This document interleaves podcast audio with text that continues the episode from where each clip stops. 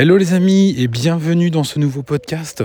Euh, Celui-là, euh, je pensais pas que j'aurais dû l'avoir à, le faire, puisque c'est le 2, c'est le 2 de euh, comment protéger nos enfants des barbares, que je vous ai enregistré le 1 il y a quelques, quelques semaines.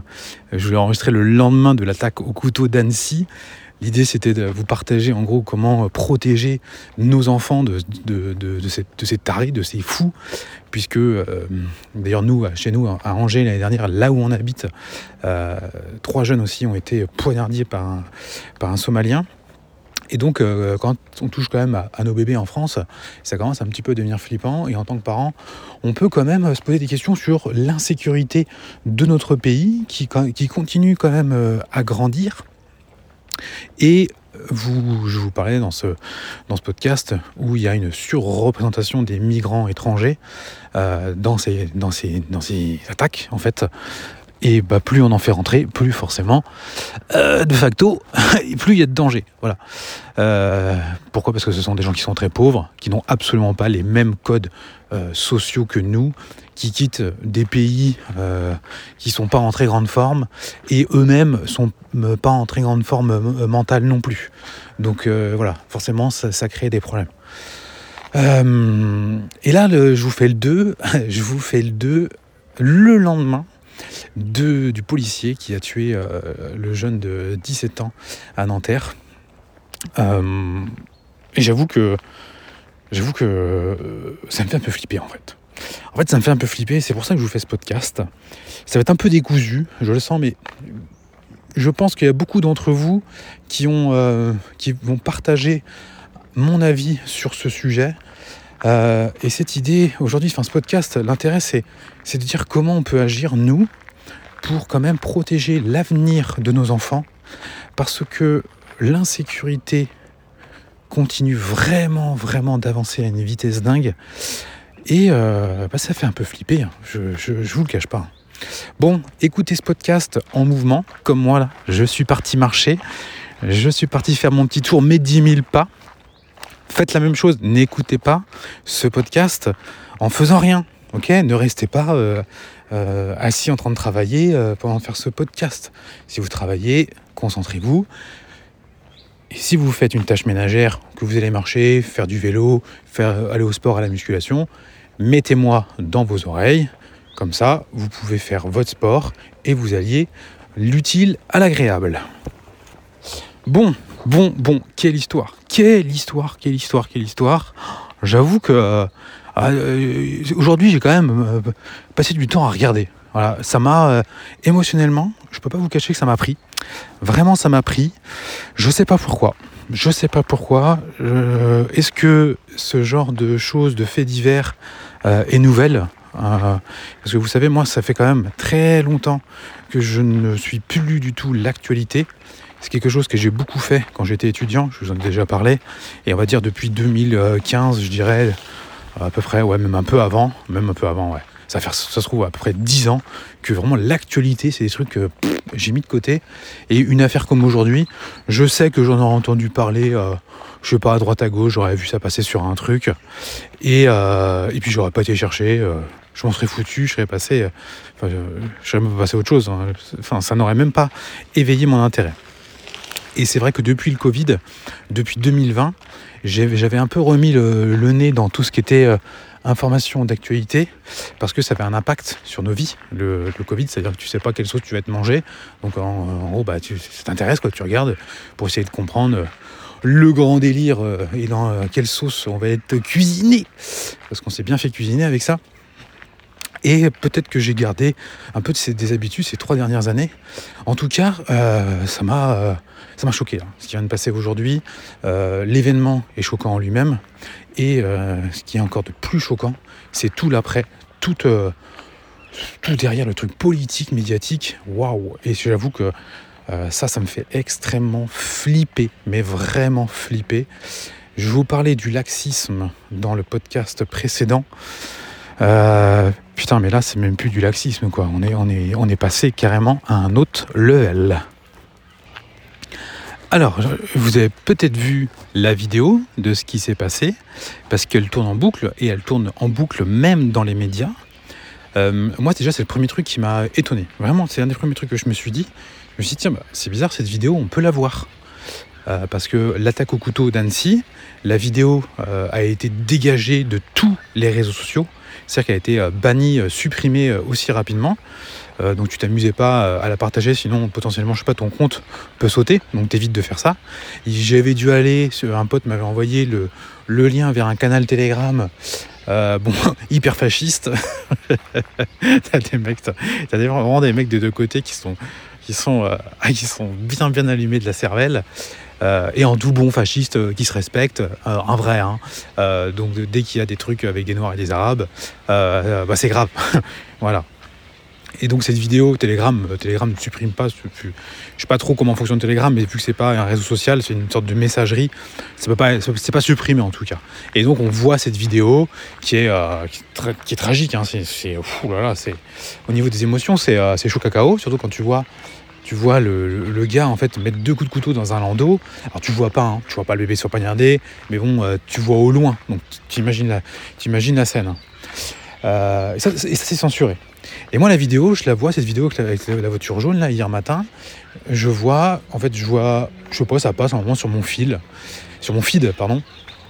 Et euh, je vois en effet deux flics qui sont euh, proches de la vidéo et je vois la, vidéo la, voiture partir. Euh, je vois, je vois pas en fait le, policier tirer. Mon cerveau en fait ne l'a pas vu. Euh, n'a pas vu pour deux raisons. Je pense la première, c'est qu'il s'est dit, de toute façon sur les réseaux, je peux pas voir ce genre de choses. Ça n'existe pas en fait. On, ne voit pas quelqu'un se faire tirer dessus sur Internet. Tu vois, ça n'existe plus, ça réellement. Et deux, euh, la scène me paraissait, mon cerveau me paraissait quand même assez dingue que bah oui, euh, le gars, boum, il, part comme ça et boum, il se prend une balle. mon cerveau n'a pas plus, je sais pas, il, s'est dit, il y a un truc chelou quand même, tu vois. Et après, on voit et après, on voit l'autre scène où on voit la voiture qui est, dans, qui est encastrée là, avec une vidéo euh, d'une fille qui filme et qui nous sort des wesh euh, toutes les 5 secondes. Donc, euh, t'as vite compris que t'étais dans un quartier de Cassos. Et que forcément, dans un quartier de Cassos, bah, il se passe des trucs de Cassos. Hein, on va pas se mentir. Hein. Et, donc après, je, revois, je, dois revoir la vidéo plus tard et je fais Ah ouais, putain, le flic, il tire. Tu Ah ouais, chaud. Tu vois, chaud. Et c'est vrai qu'à ah, quand tu vois la vidéo à, vitesse réelle, tu fais Ah oui, quand même, euh, coquin. quand même, euh, le flic, euh, wow, chaud. Et donc, bon, bah, forcément, la plupart des gens s'arrêtent à, cette première lecture. C'est-à-dire que tu vois ça passer sur le réseau, tu vois une voiture qui démarre, tu vois le mec qui tire dessus. Bon, égal, policier, meurtrier, assassinat raciste d'un jeune, de cité, sans casier judiciaire, jeune lycéen, gentil avec tout le monde. En gros, euh, on est sur la caricature euh, du bon gros policier français euh, blanc, tu vois, de grande lignée blanche, qui vient tuer le petit gars arabe issu de l'immigration, gentil, tu vois, qui a rien fait. tu vois, oh, en, gros, s'il a fait une connerie. Il a fait une connerie. On va pas se mentir, il a fait une connerie. Mais de là à être, comment ils ont dit, exécuté, je crois, ou abattu de sang-froid, euh, bah oui. Alors c'est sûr que quand on te peint le tableau comme ça, tu fais, euh, ouais quand même, euh, c'est chaud quand même, tu vois, c'est chaud. et donc en fait, bah, tous, les, tous les grands courageux, hein, beaucoup de beaucoup de footballeurs d'ailleurs, aussi d'artistes, de gauchistes. Vous savez, j'ai déjà parlé des gauchistes. beaucoup de gauchistes se prennent de l'affaire. Euh, je vois d'ailleurs, c'est ce matin, je vois ça, la présidente des écolos. Donc apparemment, les, écolos, c'est forcément un gauchiste. Tu vois, c'est comme si, euh, comme si tu. Alors, gauchiste ne veut pas dire de gauche. Hein. Attention, hein. attention. Euh, gauchiste, c'est c'est le, la caricature de tout ce qui est minorité, c'est bien. D'accord. Donc, en gros, gauchiste, t'es es forcément féministe, t'es vegan, t'es LGBT, t'es aussi, je sais pas, pour pour les citer, mais c'est un peu chelou, tu vois, c'est un peu, euh, c'est un peu flou d'ailleurs de le dire un peu de citer, mais c'est pour toute minorité, tu vois. Euh, donc, euh, en gros, tu rejettes tout ce qui est mâle, blanc, hétérosexuel. Voilà, c'est ça le gauchisme. Alors, il peut y avoir aussi des mâles blancs hétérosexuels hein, chez les gauchistes. Bon, vous aurez compris que le, gauchiste est une caricature de nos sociétés.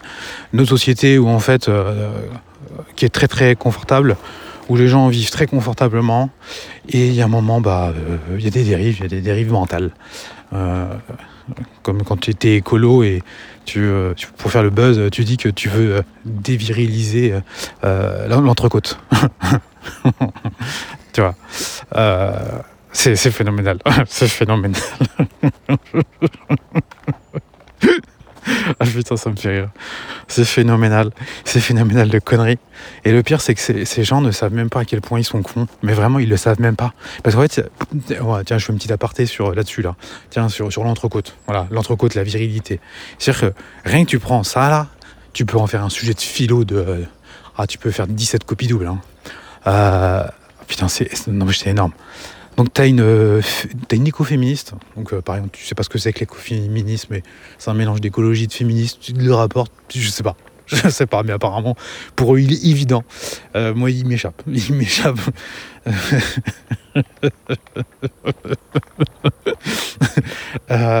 Il faut déviriliser, je sais plus ce qu'elle dit, l'entrecôte. Putain. Parce qu'en fait, du coup, faut arrêter de manger des entrecôtes. Parce que les entrecôtes, euh, c'est mal. Ça tue des animaux. Donc euh, voilà. Et deux, euh, ça pollue la planète. Euh, putain, Sandrine. Sandrine, t'as cru que l'humanité, elle avait été née avec toi ou quoi? Tu vois? T'as cru qu'en fait. euh, t'as cru que. Je sais pas. Non, mais t'as cru quoi en fait? T'as cru quoi, Sandrine? Elle est ouf, Sandrine? Sandrine, en fait, euh, les humains, ils mangent de la viande rouge euh, euh, depuis un petit moment. hein. Vraiment. hein. Je crois que ça fait vraiment quelques dizaines, voire centaines de milliers d'années qu'ils mangent de la viande rouge. Ah, ma Sandrine. Putain, bref. Non, pas bref. Non, non, pas bref, Sandrine. Non, pas bref, pas bref, pas bref du tout, même. Pas bref du tout. Manger de la viande rouge ne pollue pas. D'accord? Vous pouvez l'écrire sur votre frigo. Manger de la viande rouge ne pollue pas. Ne pollue pas. Vous pouvez aussi écrire manger de la viande rouge n'est pas mauvais pour la santé. Voilà, vous pouvez aussi l'écrire, vous pouvez le mettre, vous pouvez euh, l'écrire en, gros sur le mur blanc de votre maison, d'accord? Si vous vous dites ah non chérie euh, doucement sur la viande rouge, hein, tu sais que quand même euh, c'est pas bon pour notre santé et puis et puis ça pollue, hein. donc quand même on veut pas être des mauvais citoyens. Non, ça ne pollue pas, ça ne pollue pas. Ce qui pollue c'est de la viande de merde. C'est la viande quand tu vas manger chez McDo. Voilà, ça ça pollue tu vois. Donc, te dire, oui, oh, je vais me faire un petit plaisir, je vais chez McDo de temps en temps. Non, ça, ça pollue, d'accord? Ça, c'est de la viande de merde. Quand tu vas bouffer un burger, oui, ça, c'est de la viande de merde, c'est mauvais pour ta santé et ça pollue, d'accord? Ça, t'es tranquille, ok? Donc, euh, arrête, de te, arrête de te faire, oh, je vais me faire un petit plaisir. Non, tu t'arrêtes de te faire ce petit plaisir. Tu veux te faire un petit plaisir, t'achètes ta viande de qualité chez le boucher, tu lui demandes comment elle a été élevée la viande, d'accord? Tu prends une viande qui a été uniquement élevée à l'herbe, elle capte plus de CO2 que la vache en produit. Est-ce que tu as bien compris, Sandrine? Sandrine, tu vas faire tes petites recherches sur Internet, tu vois, où tu vas t'entourer, je sais pas, d'experts. Euh, tu vas pas avoir beaucoup d'experts autour de toi, ma Sandrine. Tu leur poses la question et tu vas voir. L'herbe que les ruminants mangent, en fait, va capter plus de CO2 que ce que la vache en émet. Et oui, c'est-à-dire que avoir un élevage de vaches est bon pour l'environnement. Je vous promets que c'est vrai, vous pouvez vérifier. Vous pouvez aller vérifier. Si vous consommez de la viande de vache nourrie à l'herbe, c'est bon pour l'environnement. C'est positif en CO2. Enfin, c'est c'est bien, quoi. Vous voyez? Ensuite, pourquoi l'entrecôte, elle est virile? Parce que c'est les hommes qui la font cuire. Eh oui, ce sont les hommes, ce sont les hommes qui font le feu. Quand est-ce qu'on mange une entrecôte? Souvent au barbecue. On aime bien manger son entrecôte au barbecue, sa côte de bœuf au barbecue. Les hommes aiment ça. C'est synonyme de puissance. Les hommes aiment la puissance. Les hommes aiment le pouvoir. Plus que les femmes.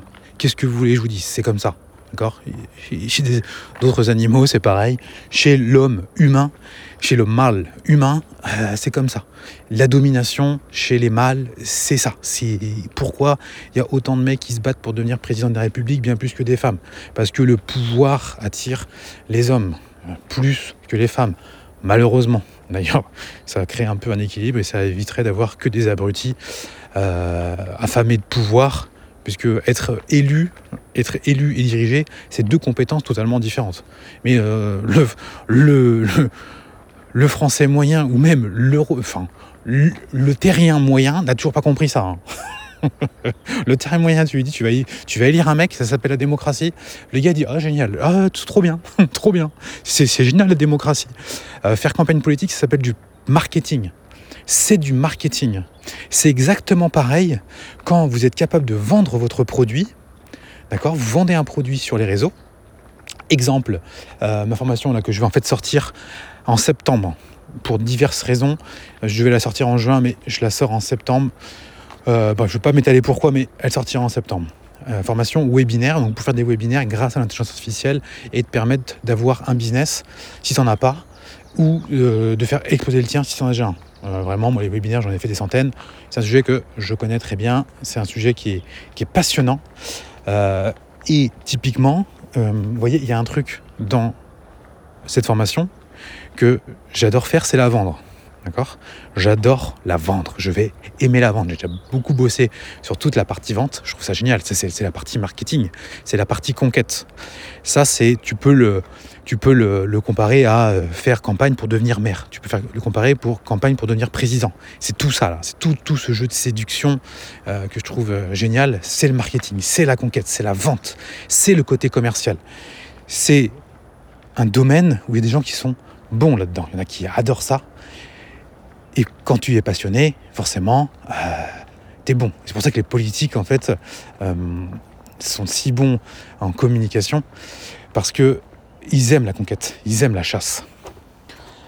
Et une fois que tu as gagné la, ta campagne, une fois que tu es élu président, donc tu as vendu ta formation, c'est pareil. Maintenant, tu dois passer à ce qu'on appelle la livraison. C'est-à-dire que tu as été élu, maintenant, euh, gars, il faut que, tu fasses le job. D'accord? Il faut que tu gères quand même le pays. Euh, ça n'a plus rien à voir. Enfin, il faut quand même pas être un génie pour capter que ça n'a rien à voir entre gérer un pays et se faire élire. Ça n'a rien à voir. Moi, c'est la même chose. Après, je vais devoir livrer la formation. Et ça, c'est le côté qui m'emmerde le plus. Je ne vais pas vous le cacher. La formation, je sais qu'elle sera nickel. Elle sera excellente. Je le sais. Pourquoi? Parce que je mets un point d'honneur et euh, je veux dire un truc euh, euh, que, sûrement mais pour moi l'honneur c'est quelque chose d'important. Il, est hors de question que les gens disent que ma formation elle est pourrie. moi je veux que tous les gens disent que mes contenus sont excellents et je vais faire en sorte qu'ils le soient. C'est sûr et certain en fait et je vais faire en sorte de donner ce qu'il faut à mes clients pour qu'ils puissent avoir les résultats. C'est en fait c'est viscéral chez moi, ça va plus loin que juste vendre mon truc. Par contre c'est la partie qui m'excite le moins. C'est la partie avec laquelle je suis moins à l'aise euh, c'est la partie où j'ai moins de repères. La vente, bam, je kiffe. Bref, euh, comment j'en suis arrivé là? C'est insupportable, les amis, je vous le fais à chaque fois. Hein. comment j'ai pu en arriver là, bordel? Bon, revenons à notre histoire. Donc oui, si, si, j'étais avec Sandrine et mon barbecue. Putain, j'étais avec Sandrine et mon barbecue. Et moi, je te finis euh, à me parler de ma formation et de la livraison du président. oh putain, il faut vraiment que. Ouais, non, je veux pas améliorer. Ça vous plaît, vous me dites que vous aimez ça, donc euh, bon, faut pas que je le fasse trop non plus, sinon je vais vraiment euh, perdre le fil. Donc euh, oui, l'entrecôte, la côte de bœuf, c'est viril. Les hommes se retrouvent autour du feu. Ça a toujours été comme ça dans les civilisations. Les hommes se retrouvent autour du feu pour parler. Les femmes aussi, elles se retrouvent euh, généralement, c'est euh, dans l'état des trucs des tâches ménagères. Ah oui, bah, je suis désolé de vous le dire, bah oui, oui, oui, oui, parce que, euh, les hommes, ils font le feu, ils font les trucs extérieurs, les femmes se retrouvent à faire le linge au, lavoir. Au lavoir, au lavoir, il faut aller laver le linge. Voilà, c'est plus la tâche des femmes. Pourquoi? Parce que ça demande moins d'efforts physiques tout simplement. Euh, enfin, moins d'efforts physiques, euh, non, non, non, euh, je raconte des conneries. Ça ne demande pas, ça demande pas moins d'efforts physiques, au final, ça demande même plus. Ça demande beaucoup plus de capacité d'endurance et de résistance qu'ont qui, ont beaucoup moins les hommes. Les hommes vont être plus explosifs, vont avoir beaucoup plus de force. C'est pour ça que ce sont les hommes qui chassent. Malgré les débilités féministes insupportables, ah oui non, c'est pas prouvé ça. On a retrouvé une fois des os d'une jeune femme qui chassait. Oui, bien évidemment. Bien évidemment, la plupart, euh, généralement, c'est les hommes qui chassent. Ça n'exclut pas forcément euh, les femmes. Mais euh, c'était pas des hommes et des femmes qui allaient chasser en même temps. On prend les plus forts. Donc, s'il y a une femme qui est forte, qui n'est pas, qui n'a pas d'enfant, qui n'a pas d'enfant à s'occuper, forcément, on va la mettre à chasser. Parce que la chasse, vous, savez, la chasse, il y a très peu de gens qui savent ça. Mais pourquoi les hommes sont d'excellents chasseurs, sûrement d'ailleurs les, les meilleurs? C'est déjà ils sont en groupe, et l'homme peut suer. Vous savez, l'homme sue, comme un, cheval d'ailleurs. Alors que la plupart des autres animaux alette, enfin halt, je sais plus comment on dit là, avec un, avec H. C'est-à-dire que si tu vas suivre une biche, tu te dis, bah, un homme il peut jamais tuer une biche, tu vois. Euh, mon gars avec ta lance, ça va être un peu compliqué dans quoi tu t'embarques Et ben en fait, tu cours après la biche, tu cours et tu la pistes la biche. Et il faut avoir des, euh, des, dons de piste, enfin pas des dons, mais des qualités de pisteur. Euh, nous, euh, aujourd'hui, on serait totalement incapable de pister une biche.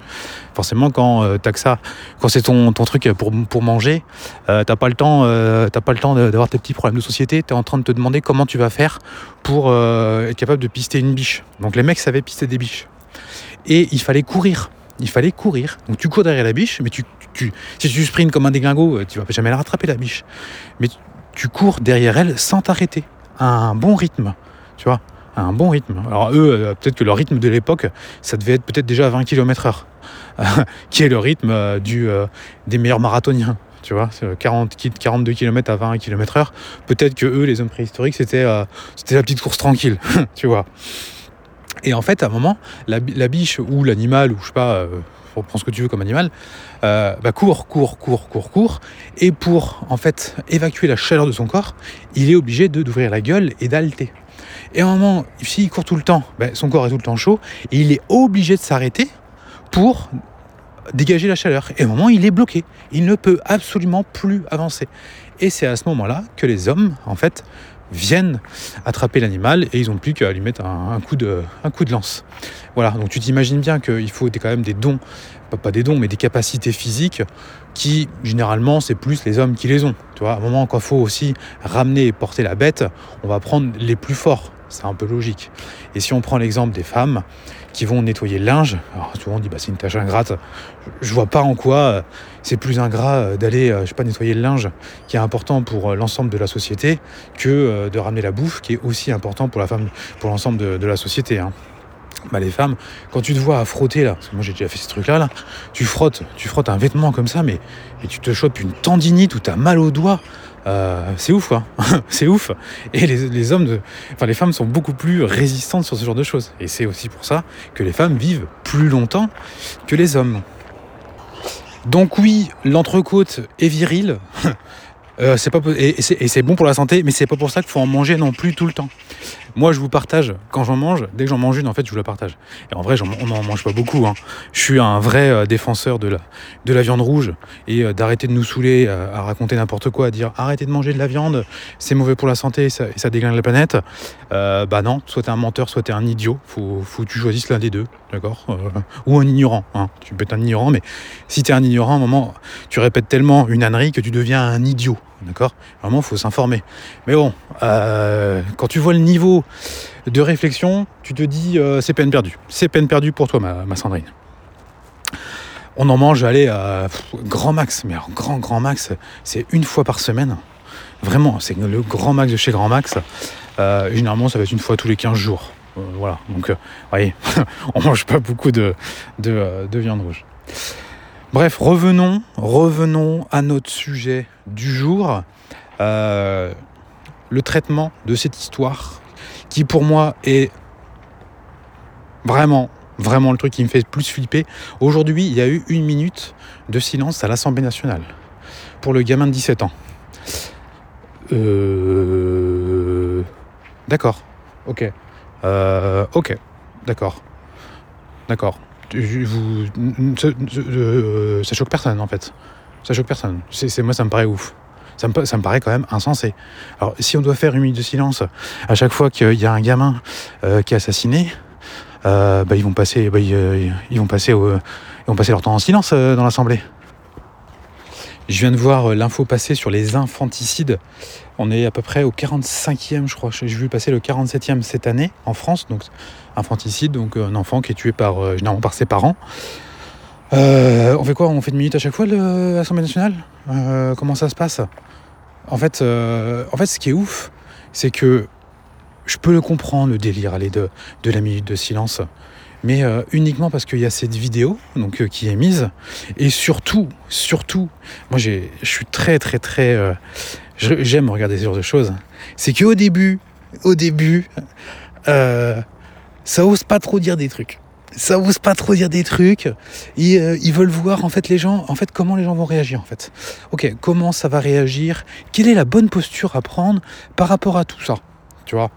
Euh, donc ça attend, ça attend. Et là, quand tu commences à, euh, on a tout le délire des gens qui viennent et qui viennent nous expliquer que, euh, en fait, on est tombé sur un jeune, un jeune vraiment sans aucune histoire, casier judiciaire vierge, gentil, dans la cité, apprécié de tout le monde. bon, bah, il a fait une erreur, il a pris une balle. Waouh, incroyable de faire ça à ce jeune. C'est-à-dire quand on le voit comme ça, tu vois, putain, c'est abusé quand même, tu vois.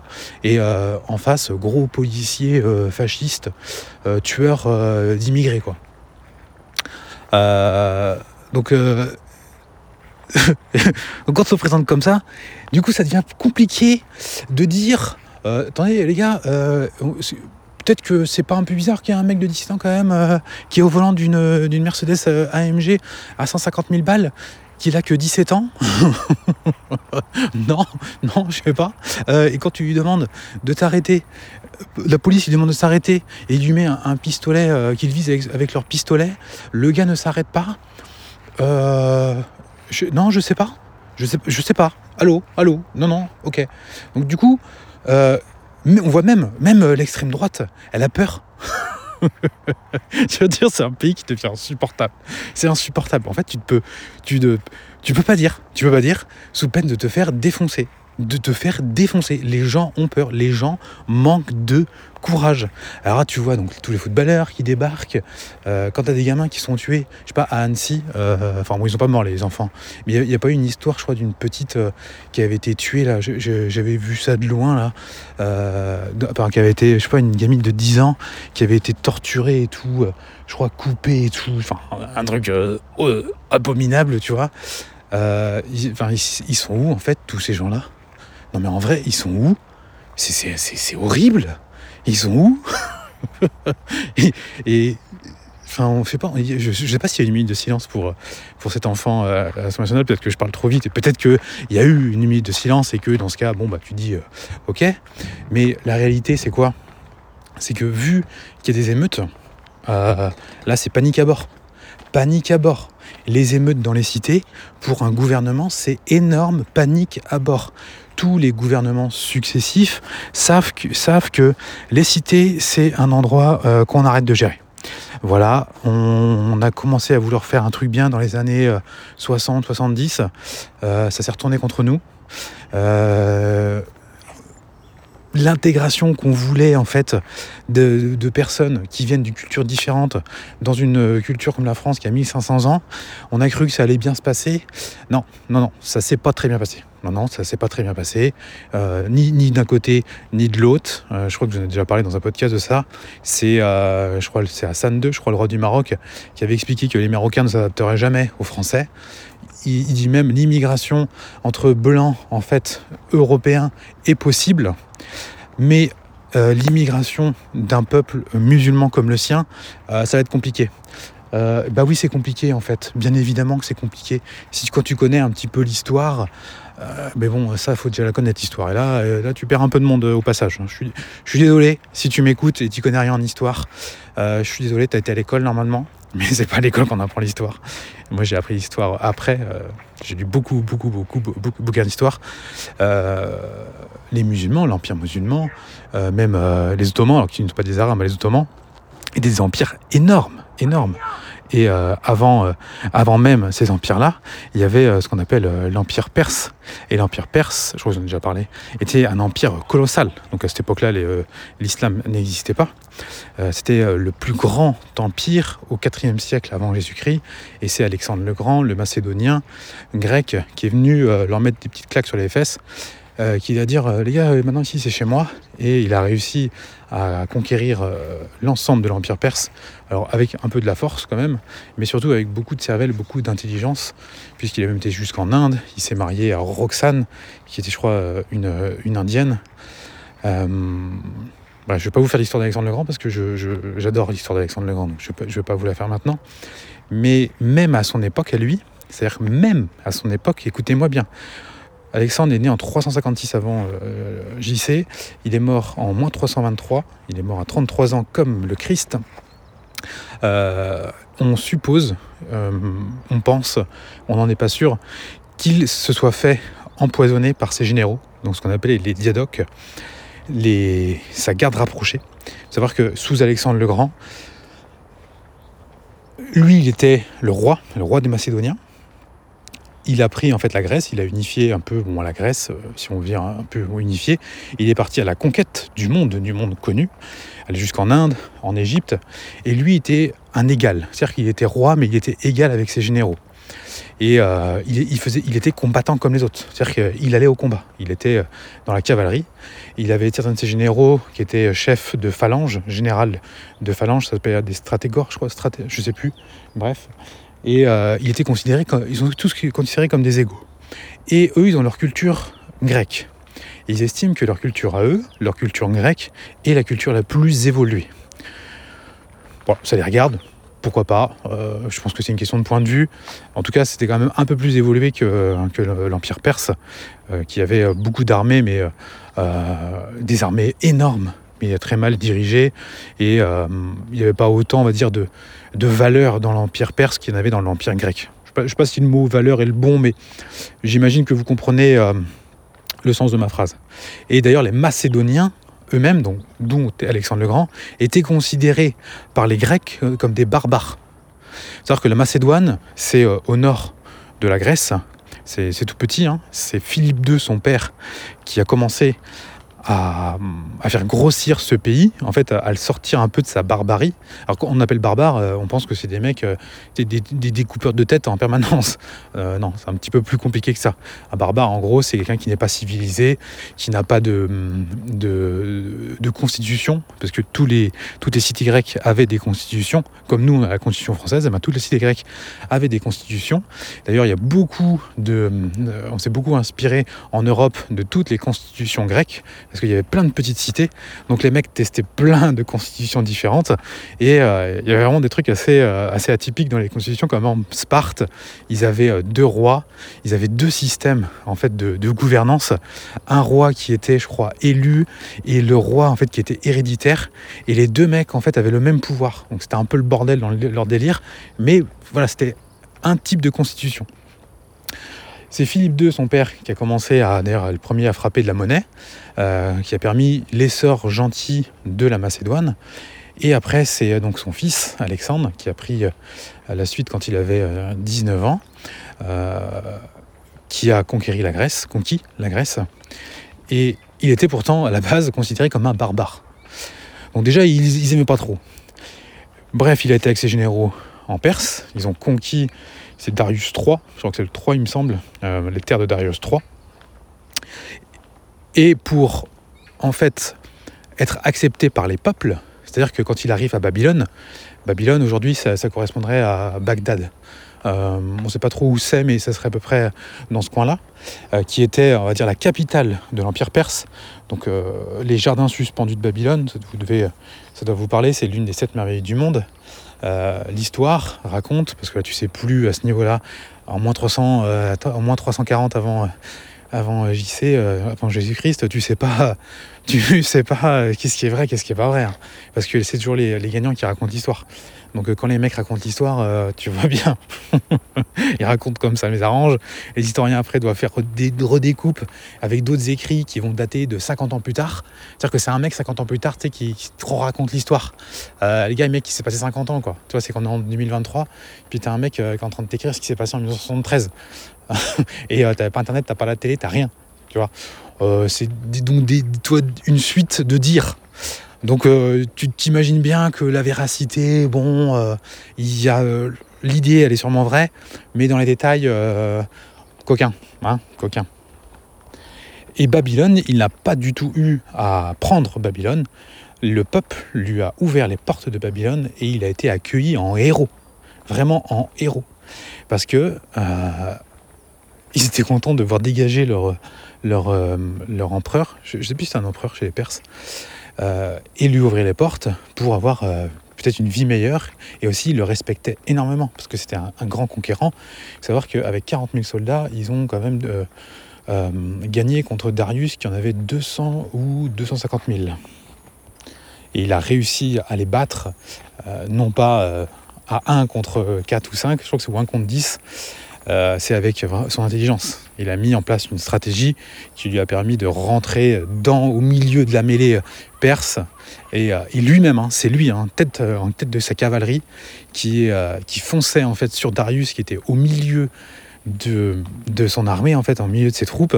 Il a réussi à créer une brèche et il s'est engouffré avec sa cavalerie et pour, euh, voilà, pour mettre Darius en déroute. Euh, Darius, il voit débarquer Alexandre le Grand et la cavalerie sur lui. Euh, donc le mec, panique celtique, on se sauve, on se sauve. Et donc là, dans la fuite, ils sont tous partis, les Grecs, enfin les, ouais, les Grecs. Du coup, on fait un massacre, on, on tué Darius et hop, ensuite, Alexandre a pu rentrer à Babylone. Et il respectait les peuples. Les peuples qui ne voulaient pas leur ouvrir les portes, quand il arrivait, euh, il est déglingué. C'était comme ça, hein. il est déglingué, il rentrait dedans, il tuait tout le monde. C'est un peu radical, mais ce qui fait que euh, valait mieux être copain avec lui. Et il a compris, Alexandre, que pour que son empire dure, parce qu'il partait à la conquête du monde, hein, euh, imaginez-vous, on ne connaît pas toute l'Amérique, euh, le, seul truc connu de l'époque, c'est vraiment que la Grèce euh, et l'Italie. L'Italie, bon, du coup, bah, jusqu'à l'Égypte, quand même, et euh, jusqu'à l'Inde. Et aller jusqu'en Inde, ça demande quand même un, petit peu de, un petit peu de marche. Et lui, il voulait unifier en fait l'ensemble de son, de son nouvel empire. Et pour l'unifier, il fallait que tout le monde soit copain, tu vois, que tout le monde soit traité à la même enseigne. C'est-à-dire que bah, ces généraux, ils devaient aussi faire de la place à d'autres gars donc à des Indiens, à des mecs qui n'ont absolument pas les mêmes modes de fonctionnement qu'eux, des mecs qui montent sur des éléphants, des mecs qui n'ont pas les mêmes mœurs. Euh, c'est trop, trop, trop différent. C'est vraiment deux, euh, civilisations euh, qui s'affrontent. Et donc, bah, les Grecs, ils n'ont pas trop kiffé. Ils n'ont pas trop kiffé ça. Et à un moment, bah, Alexandre serait possiblement mort, donc on ne sait pas trop de quoi il est mort exactement. Et là, l'Empire a été découpé en quatre. Donc ça veut dire que, euh, pourquoi je raconte cette histoire, c'est que déjà à l'époque, on ne se mélange pas en fait. On ne se mélange pas. Les gens ne veulent pas se mélanger. Tous les peuples ne veulent pas se mélanger. Et c'est pourquoi, dans nos cités, en fait aujourd'hui, il ne reste quasiment que des, euh, que des personnes issues de l'immigration. Moi, j'ai grandi dans une cité. Euh, l'objectif de mes parents, toujours, a été de quitter la cité, en fait. Quitter ce, cette HLM. Ça a toujours été ça. Et tout le monde, je me souviens, euh, à l'époque à la cité, tout le monde avait envie en fait, de quitter la cité. Parce que même si c'est notre petite cité, on aime bien et tout, euh, on préfère avoir un petit pavillon euh, euh, voilà, aux abords de la ville, plutôt que de vivre dans un, HLM. Rien que le fait de vivre dans un HLM, rien que ça. Sauf que quand toi, tu, viens d'un pays étranger, que tous les gens qui te ressemblent sont à cet endroit-là, en fait, tu vas aller où? où est-ce que tu vas aller? C'est beaucoup plus difficile. Pour les, il y en a qui arrivent, il y en a qui ont réussi, il y en a qui ont, vraiment réussi euh, euh, leur intégration. Mais ça va être beaucoup plus simple, bien évidemment, pour un immigré euh, italien, polonais, ukrainien ou ce que tu veux qui est blanc, de avoir son petit pavillon en banlieue, parce que bah, il a la même tête que les autres. Il a à peu près les mêmes codes, tu vois. rien que la couleur, rien que le fait de ressembler, rien que la ressemblance, c'est énorme. Je vous le dis, c'est énorme. Donc, bah oui, nos cités, on en a fait en fait des refuges de, l'immigration où les gens en fait ne peuvent même plus en sortir. C'est coincé en fait. On, est bloqué. On est totalement bloqué. Et euh, généralement, les populations immigrées, c'est pas euh, les riches euh, qui, vont quitter leur pays pour s'installer en France dans des cités. C'est pas les riches marocains qui débarquent. Euh, c'est plutôt bah, les Marocains qui se disent ok je vais aller essayer de trouver euh, du travail en France, je vais essayer d'aller trouver euh, le salut en fait, avoir une meilleure vie. Bon au final il y en a quand même pas mal qui déchantent malheureusement, mais je me souviens c'est un prof qui me raconte, qui nous disait ça il y a 20 ans. c'est peut-être un peu changé hein, aujourd'hui et encore que souvent en fait quand les jeunes Africains voulaient venir en France, les gens qui sont étaient sur place, donc je vous parle ça d'il y a 20 ans, hein. c'est en 2007 d'ailleurs, c'est dans les, pendant émeutes de 2007. Euh, c'est lui qui avait fait une très bonne remarque, ce prof, et est totalement, totalement vrai. En gros, ceux qui sont en France leur disent non, non, en fait, viens pas là, euh, viens pas là, c'est nul. Tu vois, viens pas là, en fait, euh, c'était un, faux plan, on s'est planté, c'est pas aussi bien qu'on peut l'imaginer. Et t'es en train de lui dire ça à un mec, donc qui vit en Afrique, euh, qui vit euh, limite avec une ficelle euh, dans le cul, euh, qui est pieds nus, et toi tu lui dis ça avec euh, une casquette Gucci et des euh, Nike Air Max aux pieds. Euh, le gars il dit euh, attends t'as des euh, Nike euh, TN là. Et t'es en train de me dire que c'est pas la fête. Euh, att- attends tu roules dans une Mercedes AMG et t'es en train de me dire que c'est pas c'est pas la fête euh, c'est pas la fête. Euh, bah moi je veux bien rouler je, bien en fait que ce soit pas la fête dans une Mercedes AMG et avec euh, des Nike à 200 balles euh, au pied tu vois donc euh, donc c'est un vrai problème en fait c'est un vrai problème personne n'a la solution hein. personne n'a la solution et euh, donc du coup, bah, les gouvernements successifs ont un peu laissé ces cités. Donc on les laisse tranquilles. Euh, c'est pour ça que par exemple que le cannabis ne pourra jamais être légalisé en France, euh, à tort ou à raison. hein. Mais de toute façon, il y a un problème de base, c'est que si tu enlèves le trafic de cannabis des cités, euh, comment ils vont faire les gars quoi Comment ils vont faire Comment ils vont faire pour louer des Mercedes AMG Tu vois Comment ils vont faire Donc c'est un réel problème. C'est un réel problème et les États ne savent pas quoi faire. Parce que si tu, euh, si tu leur dis, bon les gars, maintenant on arrête les conneries, euh, ah ouais, Euh, tu veux qu'on arrête les conneries Euh, Ok, bah vas-y, viens, on va, on va, se battre. Ah oui, merde, attends, euh, ils, sont capables d'être plus déglingos. Tu vois Euh, D'ailleurs, euh, la preuve, 2007 a quand même été assez chaud. L'État avait quand même attendu que ça se calme, tu vois parce qu'il y a d'autres États qui auraient envoyé les militaires. Et on dit Attends, vous, vous, foutez le bordel Bon, bah, très bien, les gars, on va vous envoyer l'armée. Euh, tu vois, et là, si tu commences à faire ça, parce qu'il y en a en France qui, voudraient que l'armée soit envoyée dans ces cités pour, mettre l'ordre, euh, c'est pas dit. c'est vraiment pas dit que ça fonctionne. Donc, donc le seul. euh, ce qui se passe aujourd'hui, c'est extrêmement politique. hein. C'est hyper, hyper politique c'est de tout faire pour tenter d'apaiser la situation. Ils font tout, tous, tous, tous, tous, les gouvernements là, ils tentent tous de dire ah oui quand même, euh, oui c'est un peu abusé, euh, tout ça. C'est-à-dire que même euh, le président de la République, en gros, qui a dit, qui, enfin qui laisse entendre que bah, bah ouais, bah ouais, le policier l'a merdé quoi, tu vois. Alors il y a beaucoup de gens qui, ça y est, c'est ancré, hein, l'idée que le policier a merdé est actée. Euh, honnêtement, honnêtement, quand vous regardez les images, parce que je les ai regardées, alors à premier abord, c'est vrai que je me suis dit waouh, euh, c'est violent. Euh, mets-toi à la place du flic. Mets-toi à la place du flic, euh, parce que le flic, il est quand même sur la voiture. hein. Il, est, il est sur la voiture et au moment où il départ, où il part, on, voit que c'est à, ce moment-là qu'il tire. Donc je suis pas flic. Peut-être que le gars n'a pas su gérer ses émotions. Est-ce que, en fait, ce qu'il a fait est légal ou pas? Honnêtement, je maîtrise pas le sujet, mais à ce que j'ai compris, c'est bien possible que ce soit légal. Parce que il, euh, peut tirer que uniquement si euh, sa vie est mise en danger ou si euh, la vie d'un autre est mise en danger. On entend quand même son collègue qui dit shoot. Shoot. Donc en fait, ils sont deux. Ils sont deux déjà à être à peu près sur le même avis. On ne connaît pas tout ce qui s'est passé en amont. Parce qu'en amont, il s'est passé des trucs. Visiblement, la voiture a été coincée dans le trafic et c'était pas un simple contrôle de police euh, où ils les arrêtaient en disant bonjour, arrêtez-vous, descendez de la voiture, non, je vais pas descendre, j'ai mon pistolet. Non, c'était pas ça. C'est-à-dire qu'il y avait déjà eu avoir une, une course poursuite en amont parce que les motos sont derrière. Donc ils ont été sur la, voit- la voiture et sorti leur flingue. Euh, quand tu sors ton flingue quand même, euh, enfin c'est pas rien. Je sais quand même quand t'es flic, tu dois pas sortir ton flingue tous les quatre matins et tirer. Tu t'imagines tirer. euh, Waouh. Enfin, même lui, même lui, tirer, euh, c'est chaud. Euh, voilà. Voilà. Donc, est-ce que, en fait, il y a- une enquête qui va être mise en place. Il y a un moment, en même temps. Enfin, moi, ça serait mon fils. Enfin, qui ferait ça. Vraiment, hein bah, je serais, je serais, je serais, totalement meurtri. Meurtri que d'avoir perdu mon enfant. Mais j'aurais honte, en fait. J'aurais la plus grande des hontes.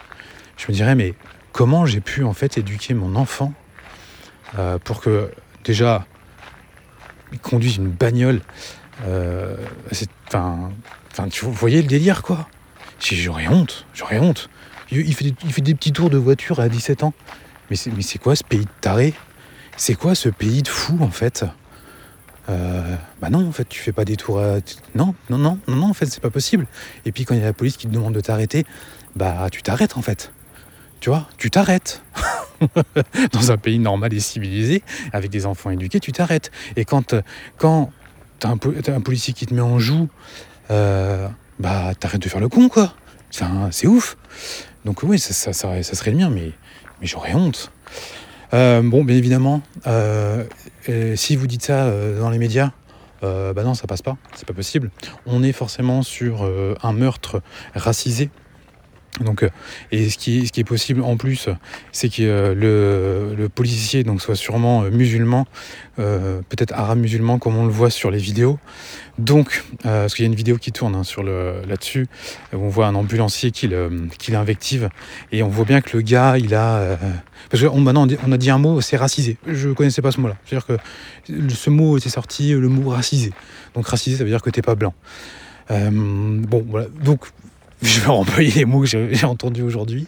Donc euh, visiblement ce policier est racisé. voilà, voilà. Voilà, voilà la tristesse en fait. Enfin, je sais même pas quoi dire, euh, mais ça m'a choqué en fait.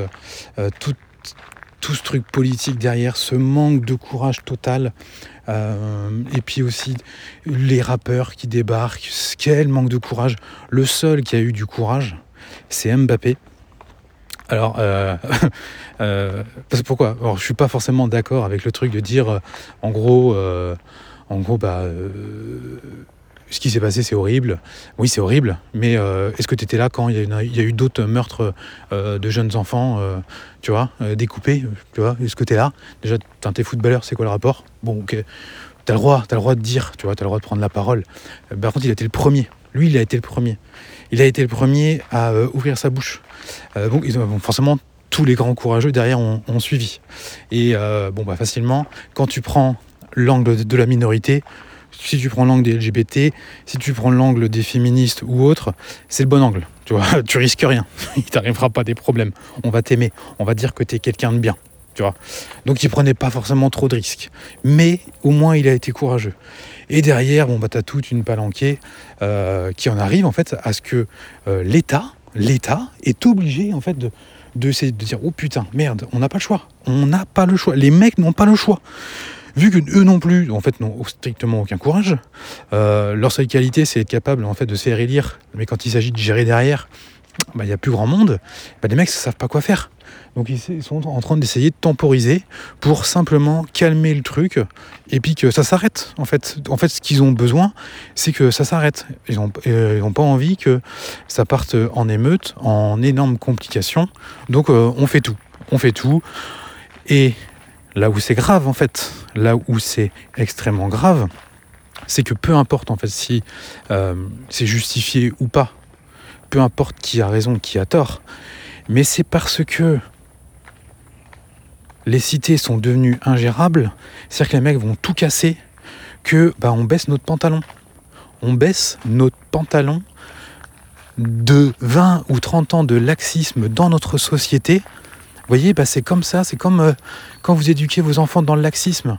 Et eh bien il y a un moment, ton adolescent, ben, il va te cracher à la gueule. Il va te mettre une baffe.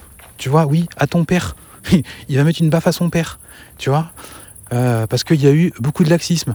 Et puis là, le père, bah, il est là, il ne sait pas quoi faire parce qu'en fait, euh, son enfant est tellement devenu violent à cause du laxisme, hein, ou parfois même des excès de violence qu'il y a, a même pu y avoir euh, des parents. Parce que dans le laxisme, il y a toujours un, un excès de violence phénoménal.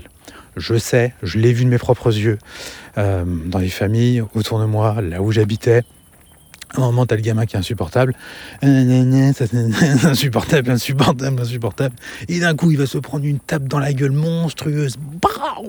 Tu vois? Mais au moment. en fait, où tu t'y attends le moins, tu te dis, bah, en fait, ce qui s'est passé là, c'est quoi, c'est quoi cet cet excès de violence monumental, euh, totalement injustifié?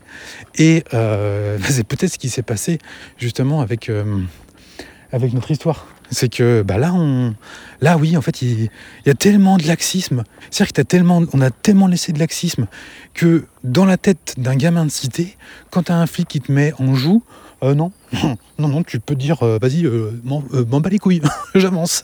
Bisous, bisous la police, à bientôt. voilà, voilà, voilà. Voilà, voilà les résultats du laxisme. Je vous en parlais dans le premier podcast. Donc bah là, on arrive sur un truc qui est totalement démesuré en fait. le pauvre gamin, il est mort. bien évidemment ne mérite pas de mourir. Il mérite pas de mourir. Mais bon, qu'est-ce que tu veux? Qu'est-ce que tu veux? Moment. Comment le flic doit réagir? Imagine le gamin, il part en trombe, course-poursuite, il décime une famille, il tue une famille euh, qui était sur le bord de la route parce qu'il a 17 ans, il ne sait pas conduire sa bagnole, tout ça, ou même course-poursuite. Euh, bah on, fait, on dit quoi? On dit bah merde. On, dit merde. Donc euh, voilà, c'est très dur de se positionner sur ce genre d'histoire parce que ça, c'est des histoires qui sont vraiment à manipulation totale. C'est-à-dire que euh, le moindre truc qu'on peut dire, les gens en fait n'ont pas forcément d'avis. Les, les gens ont un petit avis, mais ils ont peur en fait de ne pas être dans l'avis de la majorité. Ils ont peur de ne pas avoir l'avis. Euh, ils ont peur d'avoir le mauvais avis en fait. L'avis où ils vont être jugés. Donc, la plupart des gens attendent. attendent. Et après, bon, maintenant c'est acté que euh, bah, en fait, le policier est un meurtrier. Hein. je pense qu'à mon avis, le gars va morfler. Euh, va morfler. Alors que s'il n'y avait pas eu. Euh, s'il avait pas eu tout ça, peut-être. Enfin, enfin, en même temps, je parle sans savoir. Je parle sans savoir, donc on, on verra. Mais.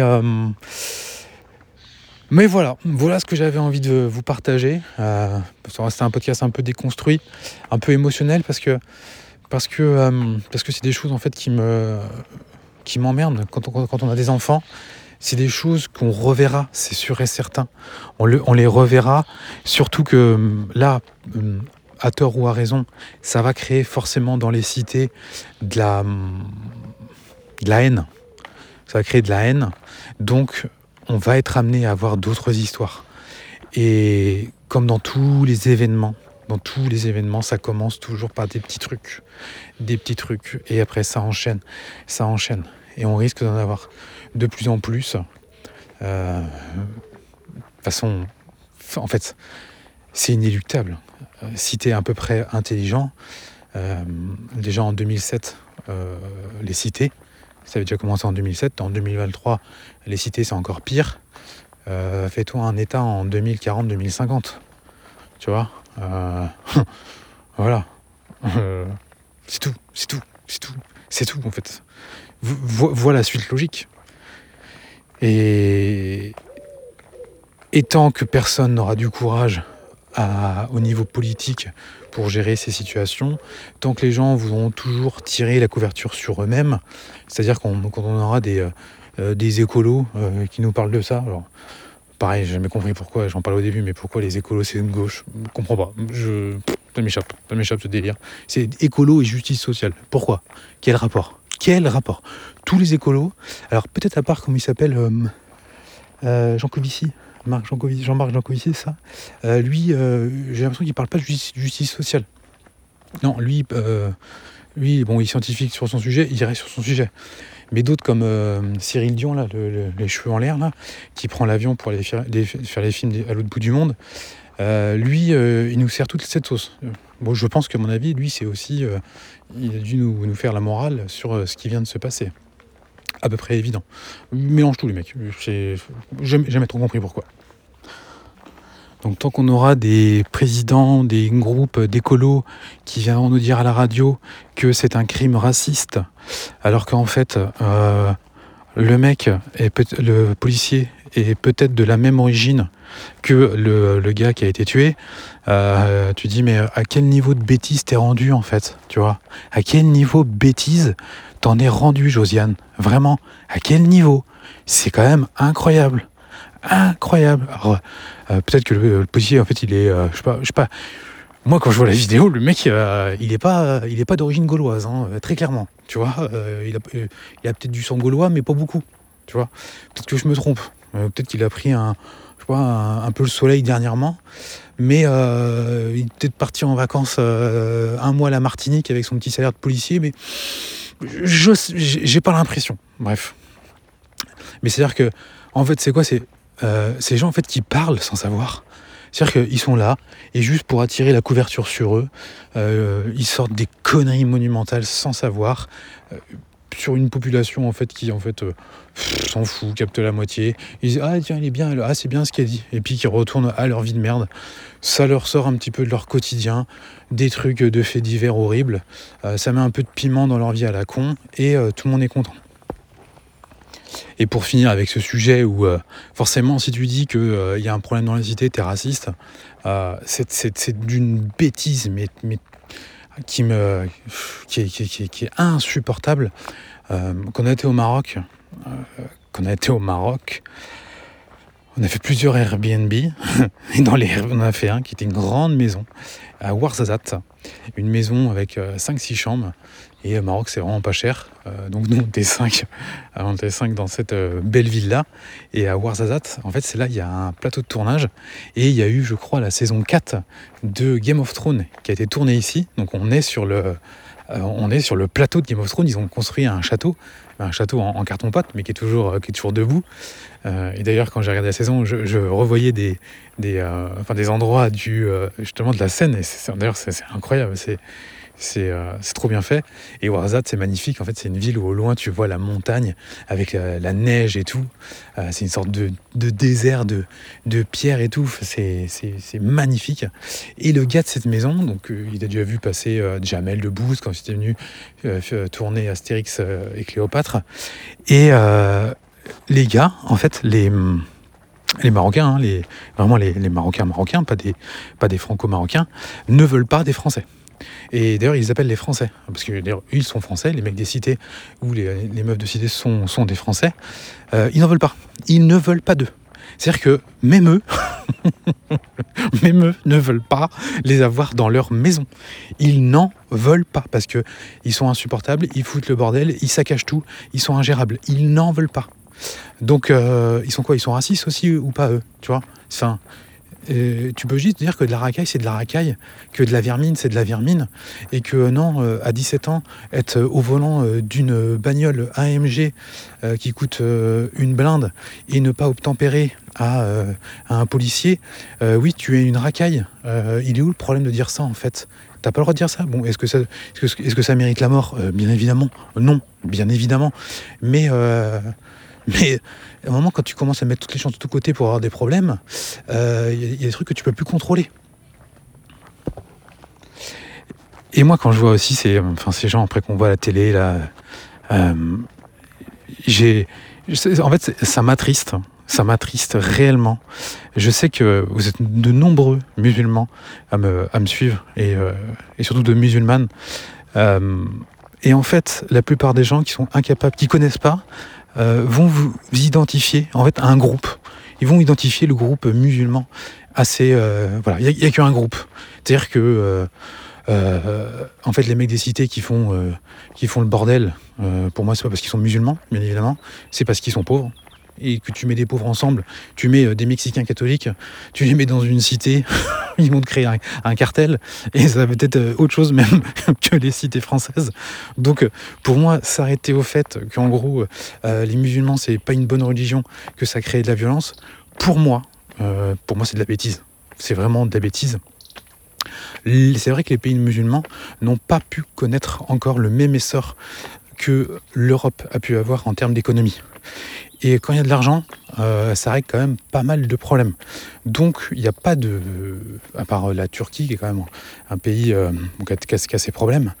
Euh, et encore que je ne suis pas pour vérifier sur place. Quand j'étais en Turquie, j'avais été subjugué par ce pays et sa mentalité. Un magnifique, magnifique pays. D'ailleurs, quand tu vas au Maroc, c'est pareil, c'est absolument magnifique. Les gens sont d'une gentillesse incroyable. Et dire en fait que le bordel, c'est parce que les mecs sont musulmans. Euh, enfin, voilà, c'est des trucs qui sont. C'est parce que les gens connaissent pas. C'est parce que les gens ne, connaissent absolument pas. Et pour moi, c'est un peu le même délire euh, des homos avec les LGBT. C'est-à-dire que si j'étais homo et si on m'identifie à des LGBT, bah putain, ça me saoulerait. Et si j'étais musulman et on m'associerait à des abrutis de quartier, bah ça me saoulerait aussi. Bon, on va finir sur une note un petit peu plus enjouée et plus positive. je vais vous donner un petit truc pour vous sortir de tout ça. C'est-à-dire que tout ça, en fait, c'est des émotions qu'on met dans notre tête. En fait, rien nous oblige, comme moi j'ai pu le faire aujourd'hui, à aller regarder plusieurs fois c'était quoi l'actualité là-dessus. Tu vois, rien nous oblige à le faire. Et d'ailleurs, je sais, et là, je vais faire un point d'honneur. Ça y est, je ne vais plus regarder aucun contenu sur ce sujet. C'est-à-dire que dès qu'il y a un truc qui va passer, je vais, euh, je vais couper. Euh, quand il y a ce genre d'événement, moi, ce que je vais avoir tendance à faire, c'est parfois m'abonner à des comptes, à des comptes à droite, à gauche, ou qui vont suivre l'affaire. Je l'ai fait, par exemple, quand il y a eu la guerre en Ukraine euh, avec les Russes. Donc j'étais abonné à plein de comptes Telegram parce que je voulais voir quand même qu'est-ce qu'il allait se passer réellement. Parce qu'en gros, on de nous expliquer, euh, les Russes ont fait la guerre en Ukraine, ils vont nous foutre une bombe nucléaire sur la gueule. Tu vois Et euh, du coup, nous, de Costa Rica à ce moment-là. et les gens en France nous disaient attention, ça se trouve, vous n'allez pas pouvoir rentrer parce que ça va être la guerre en Europe. Tu vois Donc. Vous voyez le niveau émotionnel, le niveau de délire dans lequel les gens, montent. Euh, ça y est, hein, les gens sont passés à autre chose. Euh, bon, la guerre, elle est finie, ils ont eu peur l'année dernière. Là, la vie recommence à reprendre quand même, tu vois, à peu près normal. En fait, euh, c'était juste dans leur tête, hein, tu vois. Et en fait, quand tu t'informes, en fait, quand on te dit ça, toi, moi, je vais attends, attends, t'es quoi le délire? Attends, qu'est-ce qu'on raconte là? Je vais vérifier. Donc tu vas vérifier et tu vas sur plein de trucs alternatifs sur des comptes Telegram. Donc euh, me demandez pas comment je les connais, j'en sais rien. Par mes recherches, je sais chercher de façon alternative pour arriver aux informations qui se rapprochent le plus de la vérité, si tant est qu'il y en a une. Parce que dans ces, trucs-là, euh, dans les trucs de, guerre ou même, bah, si on prend l'exemple d'aujourd'hui, hein, on est dans des trucs de propagande. En fait, vous avez la propagande des deux côtés. Donc chaque côté va dans la surenchère maximale pour euh, essayer d'avoir raison. Donc tu n'as jamais la vérité en fait les Européens disaient oui, la propagande russe. Tu disais, mais euh, lol, en fait, lol, euh, il y a la même propagande en Europe. Sauf que toi, tu es européen et tu crois que tu crois qu'on on t'informe. Tu penses que toi, parce que tu es européen, les médias européens te délivrent une information impartiale. Non, tu te fais complètement mindfucker la tête. Et donc, j'avais suivi pas mal de contenu comme ça. Euh, bon, je m'étais rendu compte très vite que, que quand même quand même, on est quand même des sacrés coquins, euh, les Occidentaux avec les Russes. Donc euh, il y a un moment, euh, t'attendais quoi en fait, si tu veux? moi je ne connaissais pas du tout la géopolitique de l'Ukraine avant d'avoir regardé cette année, je connaissais absolument rien. Toutes les histoires du Donbass et tout. Euh, L'Ukraine, je disais, ouais, sur la carte, c'est là. Bon, je sais où c'était. Euh, sur la carte, je l'aurais situé. Mais dans ma tête, c'est un peu flou, tu vois. Tu, tu, connais pas, tu sais plus exactement les frontières. Tu, tu vois, si, tu vois où c'est quand même, tu vois. Mais, euh, mais ouais, tu regardes, tu fais, ah oui, ah oui, d'accord, si c'est limitrophe avec tel pays, ok, d'accord, ok. limite, j'avais oublié que c'était tu qu'ils étaient en frontière avec la Russie. Parce que je sais plus à ce niveau-là, tu vois, où c'était. Bref.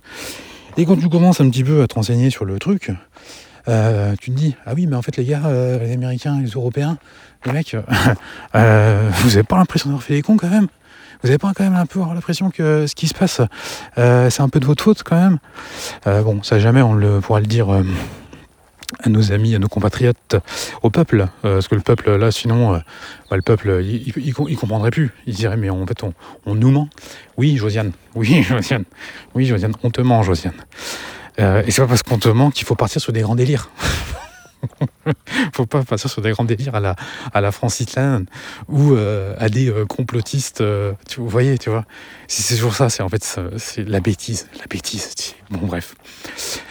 Et, et donc, du coup, bah, j'étais abonné à plein de trucs. Et à un moment, bah, je me désabonne de tout. Vous savez, il faut arrêter quoi. Faut arrêter de faire entrer cette merde dans son cerveau. Faut, faut, vraiment arrêter. Donc euh, je sais que j'ai été voir sur Twitter aujourd'hui. Ce Twitter a commencé à changer depuis qu'Elon Musk a racheté. C'est euh, un peu plus intéressant que ça l'a été. Vraiment. Et par contre, bah, il y a toujours beaucoup de merde sur Twitter. Donc demain, je n'irai pas sur Twitter. je vais sûrement me désabonner de comptes Instagram euh, qui sont quand même, on va dire, droite, droite plus plus. pareil, je vais virer de ça parce que Bon, c'est toujours les mêmes délires, c'est-à-dire a un moment, ça va toujours dans un seul et unique sens, et tu peux pas, en fait, ton cerveau ne peut absolument pas refuser cette vérité qui t'est donnée euh, s'il n'a pas le contexte. Enfin, en gros, si on te dit, euh, si vous êtes abonné à des comptes où vous lisez des journaux de droite, de gauche, enfin n'importe quel journal, tous les journaux sont politisés en France. Donc dès que tu lis un journal, en fait, tu décides d'avoir la politique du journal.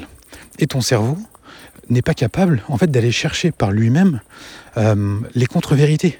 Puisqu'il faudrait que ton cerveau ait les inventer. Il les connaît pas. Il les a pas en face. Vous savez, c'est comme quand vous avez un problème entre deux personnes et vous avez la version que d'une personne. Et quand la personne, te raconte euh, sa version, tu vois, du nom, oh, c'est abusé quand même, tu vois, c'est abusé, à l'autre c'est vraiment un enfoiré.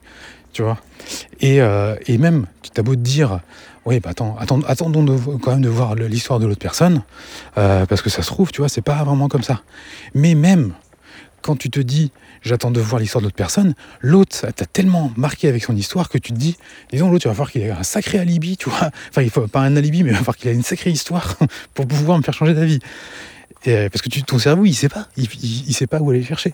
Et là, quand l'autre il arrive avec son histoire, tu fais ah bah oui, ah bah oui, d'accord, tu vois.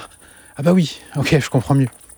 Donc, euh, c'est soit tu continues quand, tu suis les médias ou des journaux ou des comptes Instagram ou autres, à avoir que la version d'une seule personne en permanence.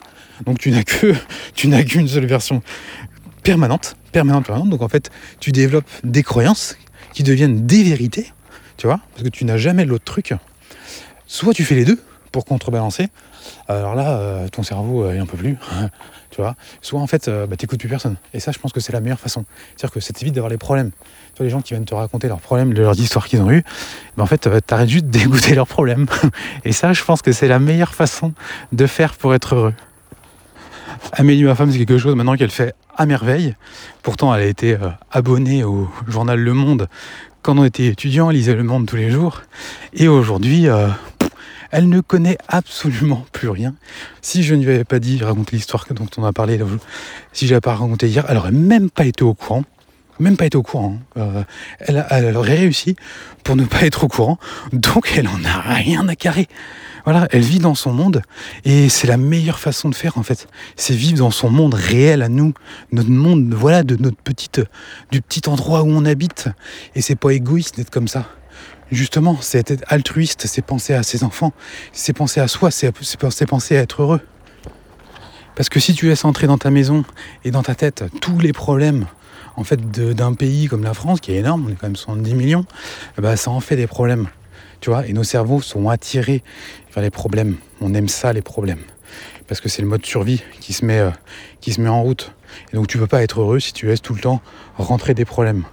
Alors je sais que c'est hyper tentant, euh, les médias le savent très bien. Euh, moi-même aujourd'hui, j'ai pas pu m'empêcher d'aller voir. Je sais que c'est tentant, mais il y a un moment, les amis, faites-vous violence, vivez dans votre petite bulle. Ça, ça va vous rendre heureux. Vivez dans, dans votre petite maison, là, dans votre petit quartier. Soyez au courant de ce qui se passe autour de chez vous. Euh, et vous verrez que vous aurez beaucoup plus euh, facilement tendance à laisser vos enfants aller acheter le pain tout seul, tout seul, sans que vous ayez peur qu'ils se fassent euh, euh, poignarder par un déglingo. Alors, je sais ce que vous allez me dire. oui, mais sont les autres, ils, vivent dans cette peur permanente, donc ça déteint sur, sur nous. Oui, oui, oui. Oui, bien évidemment, quand tu vas voir la boulangère qui te parle de ses histoires, bon, oui, et puis elle aussi, du coup, ça la rend pas heureuse. Euh, évidemment, elle tire une, une, tête de, de 10 mètres de long tous les jours parce qu'elle euh, laisse entrer dans son cerveau tout un tas de conneries qui la rendent malheureuse. Oui, oui, oui. Mais euh, est-ce que tu as envie de finir comme elle? Est-ce que tu as envie de finir comme elle? Donc, si tu as envie de finir comme elle, fais des efforts, c'est encore plus dur. Éteins ta télé, éteins ta radio, et maintenant, éteins ce podcast. Allez, bisous